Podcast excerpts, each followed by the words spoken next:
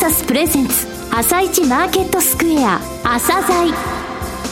この番組は企業と投資家をつなぐお手伝いプロネクサスの提供でお送りします。皆さんおはようございます。アシスタントの玉木葵です。それではスプリングキャピタル代表チーフアナリストの井上哲夫さんと番組を進めてまいります。井上さんよろしくお願いいたします。よろしくお願いします。さあそれでは今日のゲストをご紹介しましょう今日のゲストは証券コード7917藤森工業です。はい、えー、藤森工業さんですね、科学の会社さんなんですが、はい、あの非常にですね、私もあの興味を持ってた会社さんなんで、えー、あの楽しかったです、はい、えー、包んできたものっていうのが一つのテーマです。はい。はい、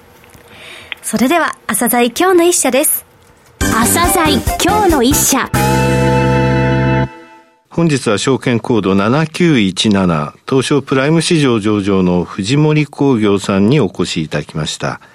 お話しいただきますのは代表取締役社長の福山英一さんです。本日はよろしくお願いします。よろしくお願いいたします。東証の業種区分は科学ですね。来年上場30周年を迎えられる歴史のある企業さんです。えー、まずは最初に御社の遠隔、えー、それから事業内容についてお話しください。当社は B2B と言われる企業がお客様のビジネスを主体にした企業なので、うん、まあ一般的には名前をあまり知られてはいないと思うんですけども、まあ歴史は古く、まあ実は1914年、大正3年の創業ですので、はい、まあ今年で108年になる企業でございます。100年を超えてるんですね。はい。まあ創業当時、大正初期の頃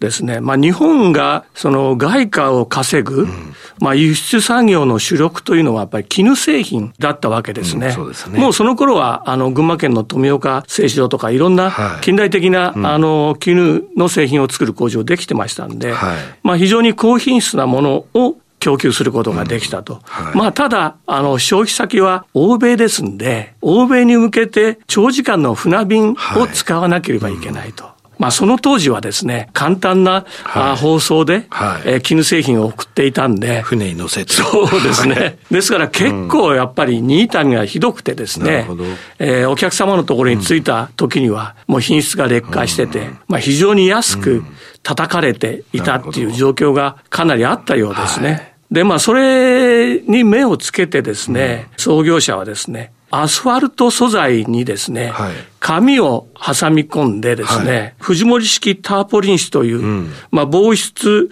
えー、防水包装を開発し、まあ、特許も取りましたけど、はい、まあ、それを上司したというのが、うん、まあ、創業の始まりですね。で、結構その技術っていうのは、例えば、皇室の御陵車両の屋根とかですね、はい、そういったものにも使われてたんですね。あの天皇陛下のそうそうです、そうです。まあそういった意味で大切なものを包み守るというのが、はい、その当時から経営理念になりましたんで、うん、それに関係する今はいろいろな製品事業に進出していますね。もっともっとですね、馴染みの深いところとか、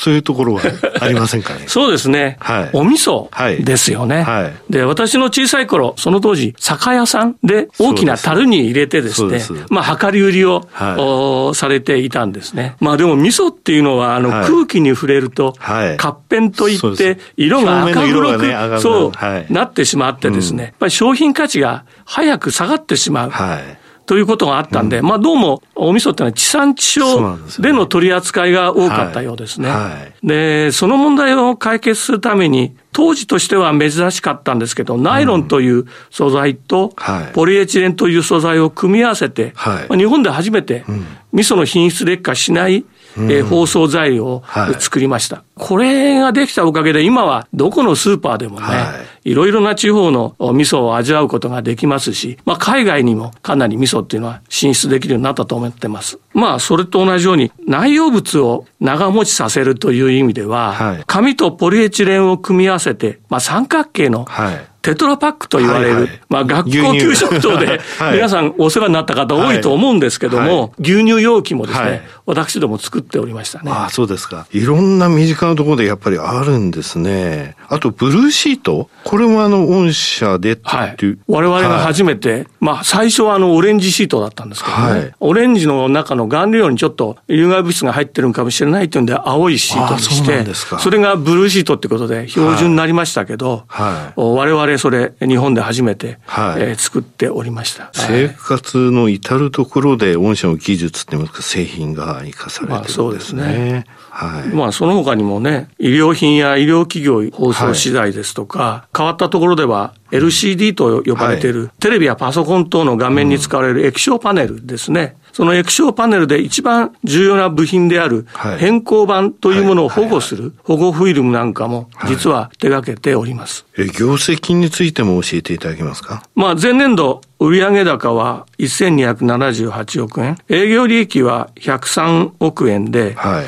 まあ、日本国内に11の生産拠点、10の販売拠点、はい、で5つの研究開発拠点を持っておりまして、で一方海外はアジア地域と米国に14の生産販売拠点をまあ有する企業になっております。はい。トップシェアの製品も結構当然あるだろうと思いますので、事業部門のご紹介と合わせてですね、教えていただけますか？そうですね。今現在、あの、事業としてはですね、はい、放送容器を主力製品として展開している環境ソリューション事業と我々言ってますけど、はい、そういう事業と、それから医薬医療分野を幅広く手掛けるウェルネス事業、うん、から IT 関連分野を手掛ける情報電子事業、はい、そして建築土木資材事業の4つの事業を大きな柱としております。はい、どの事業部門もトップシェアのものを持ってるんですけど、環境ソリューション事業？はじめにご紹介いただいた、ここでのトップっていうのはどういうものですか、例えば、日本においてあの、詰め替えるという文化、はいはい、かなり定着しましたね。はい、シャンプー、リンス。そうそうです、そうです、そうです。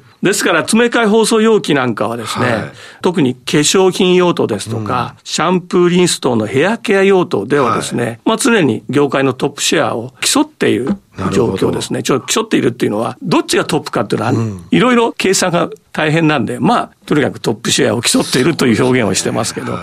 環境ソリューション事業では他にですね、はい、えー、20リッター程度の容量の折りたたみができる容器なんですが、はい、まあ、我々キュービテナーと言われている製品があるんですが、はい、主に血液検査用の希釈剤を入れる容器として、はい、もうあの世界中でこれがデファクトスタンダード製品になっていまして、はい、まあ今現在、うん、日本、アメリカ、マレーシアで生産を行って、全世界にこの容器を供給しております。よくあれです。あの、災害が起きて、はい、えー、水が手に入らないっていうと、そのキュービテナーに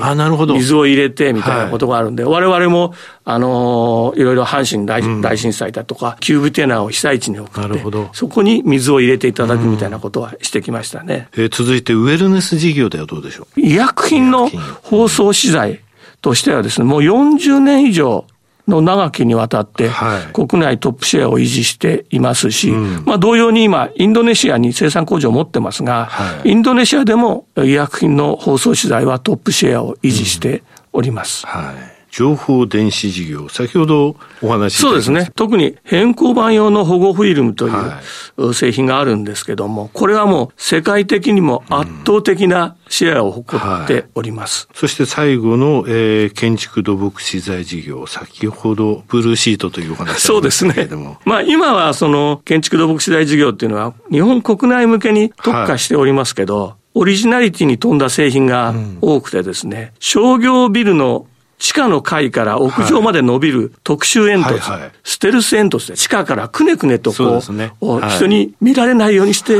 屋上まで上げるような、はい、こういう煙突をやってたり、その他には、その、まあ、東京湾アクアラインですとか、はい、北海道新幹線等で、まあ、トンネル工事をかなりやったわけですけど、うんはい、そこに防水シートを使ったり、またその関連工事でいろいろ我々提供する資材があったりして、まあ、この辺のところはトップシェアをずっと維持しておりますね。うんえっ、ー、と、今後の成長戦略ですね、お話しください。このコロナ禍で少し遅延してしまったっていう感は否めないとは思うんですけども、はい、まあ、あの、M&A を含む戦略投資ですとか、えー、グローバルな事業展開を、まあ、強化していくとともにですね、うん、まあ、より付加価値の取れる事業に注力して、まあ、2030年には、売上高2000億円、営業利益200億円の達成を目指しております。うんはい、まあその中でも今現在ですね、特に注力しているのがまあ、人々の大事な命を守るということで、このウェルネス事業というものに、は注力しています。で、バイオ医薬品やコロナワクチン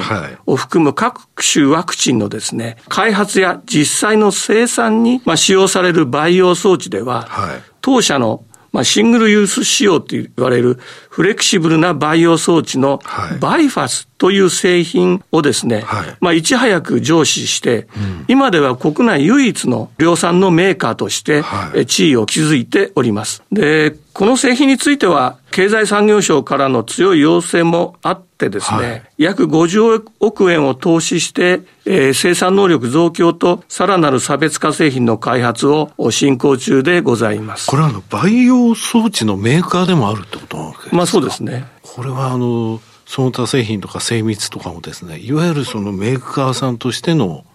機能を持ってるってことですよね。そうですね。バイファス。はい。そうですね。で、さらにですね、はい、まあ当社では、このバイファスと言われる培養装置を、まあ単に販売するだけではなくてですね、はい、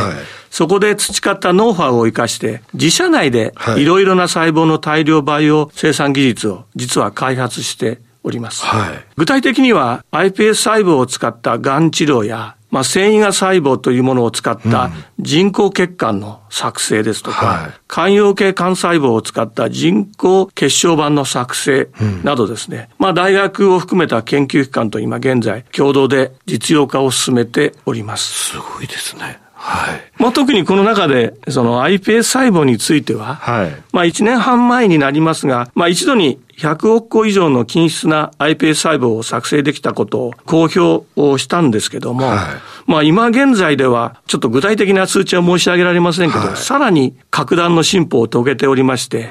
うん、実用化に向けた期待がまあ非常に高まっているという状況にあります。はいうん、これは夢の話もあるんですけど、今後はこの培養技術を基本にしてですね、うん、特殊な細胞を大量に作成できる技術を展開し、うん、まあ、最終的には地球環境に優しいプラスチック素材の開発をですね、はい、チャレンジしたいというふうに考えております。ちょっとね、はい、えー、具体的に申し上げられないんですけど、はいはいはい、まあ実はもうちょっといろいろと書かせていただいてます。ということですね。はい。えー、最後になりましたが、リスナーに向けて一言お願いします。まあ当社は売上1300億円弱という、まあ、事業規模の割にはですね、はい、いろいろな事業を手掛けておりますが、まあ残念ながら今日のこの短い時間では、すべての内容をお伝えすることは叶いませんね。で、私の今までの話を聞かれてですね、はい、まあ、当社に興味を持たれたリスナーの方々には、はい、まあ、ぜひぜひ当社のホームページにアクセスしていただいて、まあ、内容を確認していただけたらと、まあ、存じます。例えば見ていただけますとですね、はい、世界で初めて、あの、動脈血管の中で起こる血栓形成の等をですね、測定できる、まあ、ティータスと呼ばれる、まあ、すでに米国の FDA の認定も受けておりますけど、はい、そういう医療機器や、また情報電子分野で、展示会等で大きな反響を起こした次世代電池の電極部材の ZEF、ZEF 等々のですね、はい、もう目新しい話題がてんこ盛りに入ってますんで、はい、あの、ぜひ、ホームページを覗いていただけたらと思いますんで、どうぞよろしくお願いいたします。はい、えー、福山さん、本日はどうもありがとうございました。どうもありがとうございました。今日の一社、藤森工業をご紹介しました。さらに井上さんにお話しいただきます。すごいでしょう、えー、面白かったでしょう、はい、日本ってねやっぱり科学っていうものはね戦後もねずっとそうなんですけど、負けてないんですよ、えー、世界の中でね。あの身近なところシャンプーリンスの詰め替えそれから味噌のパック、はい、えー、私はね馴染みがあるけど牛乳の三角パックとかね、えー、そういったところから始まって、はい、これからの戦略としてウェルネスってことを言われましたよね、はい、これも医療機器メーカー並みのものをたくさん出してるわけなんですね、はい、えー、バイファスっていうシングルユースのねフレキシブル培養装置についてはもう世界のデファクトスタンダードになっているようなもので、はい、これによって iPS 細胞の、うん、えー、均一なものを作るとかそういった技術に応用されてるってことなので、これからどうなるって感じですよね。ねあのホームページってねえこれもこれもっていうのをぜひご覧いただきたいんですよね。ブルーシートもそうです。はい、そしてね、この会社、え包んで守るってことをずっと続けてきたと。言われてますけれども、はい、これね、何を包んできた、守ってきたかっていうとね、はい、SDGs とか、サステナビリティっていう言葉が生まれるずっと前から、それらを守ってきた、それだけずっと変わってないってことですよね。はい、はい。じゃあ、藤森工業のホームページもぜひご覧いただきまして、で今回の藤森工業ですね、ロングインタビューの方も収録しています。はいすね、この朝鮮ホームページにあります、ポッドキャストを聞くからお聞きいただけますので、ぜひそちらもチェックしてみてください。それでは一旦お知らせです。企業ディスクロージャー IR 実務支援の専門会社プロネクサス。上場企業のおよそ6割2200社をクライアントに持つ。これはアジア証券印刷の時代から信頼と実績を積み重ねてきたからこそ。さらにプロネクサスが目指すのは企業と投資家をつなぎ日本の株式市場を活性化させることです。プロネクサス私たちは個人投資家の皆さんを応援します。企業ディスクロージャー IR 実務支援の専門会社プロネクサス。実は企業情報経済統計データベースも取り扱っているのをご存知でしょうか？膨大なデータの中からハッとする事実を抽出。それをクイズでお届けする新サービスが登場しました。サービス名は問いと答えの頭文字を取って問いこた。問いこたで検索。井上哲夫。今日のストラテジー。それでは井上さん、後半の解説もよろしくお願いいたします。はい、あの、先週ね、お話したジャクソンホール以来のですね、はい、下げてまだ続いてます、ナスダックは6日続落と、えー、今朝の時点でなってるわけなんですけどもね、はい、9月の FOMC、それからロシア・ウクライナ情勢ね、えー、原子力発電所への砲撃とかね、うんうん、それからあのヨーロッパの、えー、エネルギー事情がロシアとの関係で、まあ、G7 が行われたということもあってね、はい、G7 の合意もあってですね、えー、ガス、それから原原油といったものに対する、えー、影響ヨーロッパのインフレ、なかなか収まらないぞっていうので、マーケット重いんですけれども、はい、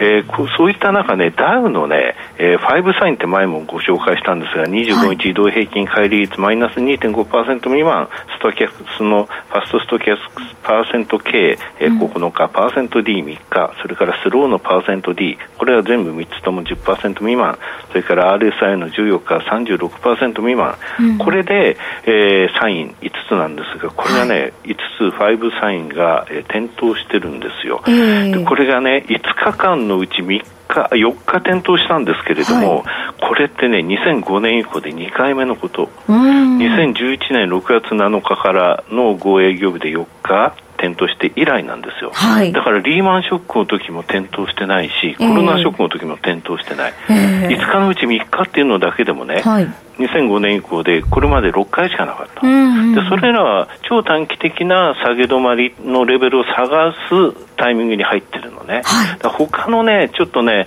あのテクニカルもう少しそこを探りたいなっていう感じはあるんですが、超短期的なところではテクニカル的にはある程度いいところまでは来てる。ただし冒頭言った3つの材料が結構重いなという状況の中でね、まあ、日本株の方は若干あの相対的にしっかりしてますけども、はい、ダウの落ち着きどころをテクニカルで探す。動きはまだ続くってことですね。はい、はい井上さん本日もありがとうございました。それではリスナーの皆さん、また来週。